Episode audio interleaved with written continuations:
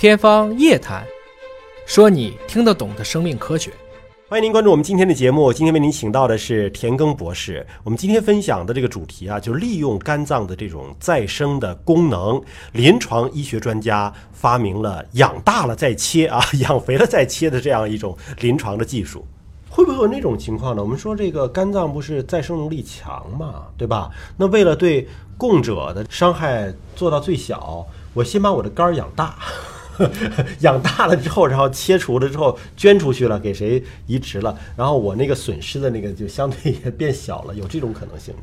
呃，是这样子。如果它本身是一个完整的肝脏，就是我们刚才讲，它没有办法启动它的一个再生的这样一个过程。嗯。但是如果你切掉了以后，它才会启动这样一个增生的。你想要先长大是做不到的，对，先长大也有有这样一一些情况。比如说现在已经有有手术的方式。二零零七年的时候，有一个德国医生，呢嘛他就发现了有一个肝门部胆管癌的一个患者，胆道堵塞，那么就黄疸非常严重。嗯。那么，为了延长患者的生命呢，医生就把病人这个肝脏切开，将胆管和肠子连接起来，让他胆管的这个堵塞解决，让胆汁引流顺利。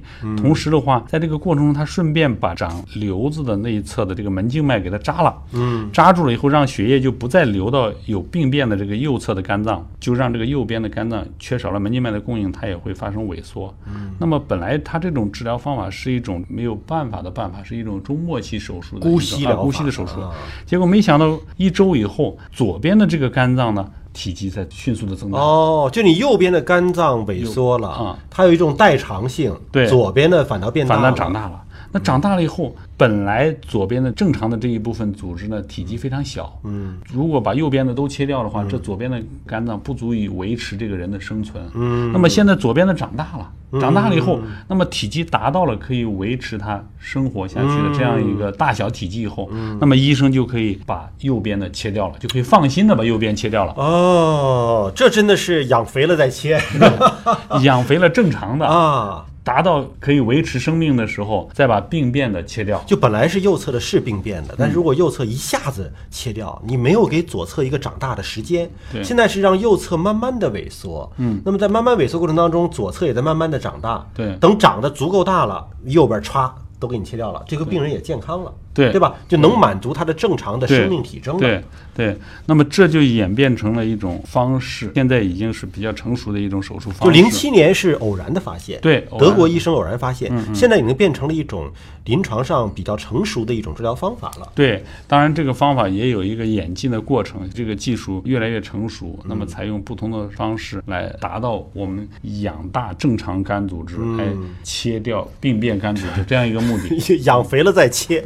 哎呀，这个真的是跟养猪差不多的感觉，对吧？养肥了再切下来。那后来在比如说在亚洲啊，在其他的地区啊，有没有这种应用呢？对这种应用，现在也有很多改良。比如说的话，也有采用这个就不用开刀，那么采用微创的方法，可以给门静脉里面的栓塞，来把这个病变的那一部分肝脏给它栓塞，阻断它的门静脉的供血，来使正常的这一部分肝脏让它长大。一般都是左肝，正常的左肝长大了以后，来切除病变的右肝。一二年的时候，德国的医生又发明了联合肝脏的分离和右肝门。静脉的结扎的两步切除手术，它是分成两步。首先把肝脏中主要是右肝这边长了肿瘤的这个肝脏的这一部分呢，和正常的肝组织给它切断分开，把这个肿瘤这一部分的组织给它孤立起来，然后这个阻断它的血液供应。那么七到十天以后，正常的这个肝组织就长到了百分之八十左右，足以维持肝脏正常的运转。那么之后再做第二次手术，就把肿瘤的给它切掉。对我们看到一个报道啊，就是从二零一三年中国香港。的潘东平教授将这个手术引入到了香港，并且在香港的这个玛丽医院啊，呃，开展了全港首例的这种方式来治疗肝癌。对，而他们现在成功率截至目前已经是高达百分之九十七了啊，这个成功率是相当之高的。那么，包括呢，著名的外科学家、浙江大学医学院附属邵逸夫医院的院长蔡秀军发明了一种新的方式，叫蔡氏绕肝。止血带法，这是个什么方法呢？就它应该是在原有基础之上有升级，是不是？它呢，就是把肝脏呢用一个带子从中间扎起来，嗯，一边是正常的肝组织，另外一边是呃有病变的肝组织。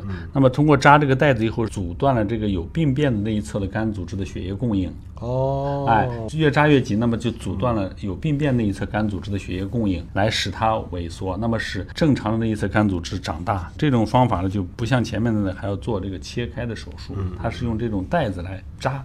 嗯，那么这个是不是呃病变部分的供血少了，渐渐萎缩了，而相应的没有病变部分就会自然的变长大了？对，它会代医学上叫代偿性的长大。嗯，所以其实你看，临床医学专家们利用肝脏的这种特殊的再生能力，想到了很多的治疗的方法。对啊，其实就是把坏的憋死，把坏的别让你长，然后呢，好的部分会自然的代偿。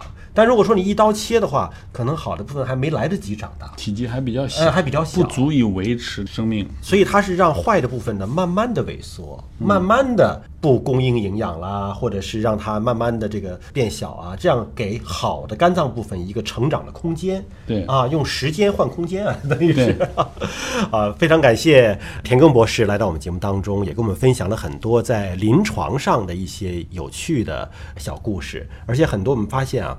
一些科学发现，在临床上真正变成可操作的技术，它其实也是需要时间的更迭，有的时候也是需要运气。你看，有的德国那个医生就是偶然的，不是故意而为之，哎，发现了这样的一个结果，对对吧？对所以科学发现的过程，偶然和运气也占了挺大的一个比重了啊。是的，是的，医学是一门实践的科学，对可能在实践的过程中会发生一些与他的预期不一样的结果，但是给了他很重要的提示，嗯，有可能就会产生一种新的方法，嗯，感谢田耕博士来到我们的节目。那么我们期待着下次田耕博士来到节目当中呢，继续给我们带来有趣的临床医学的小故事。下期节目时间我们再会。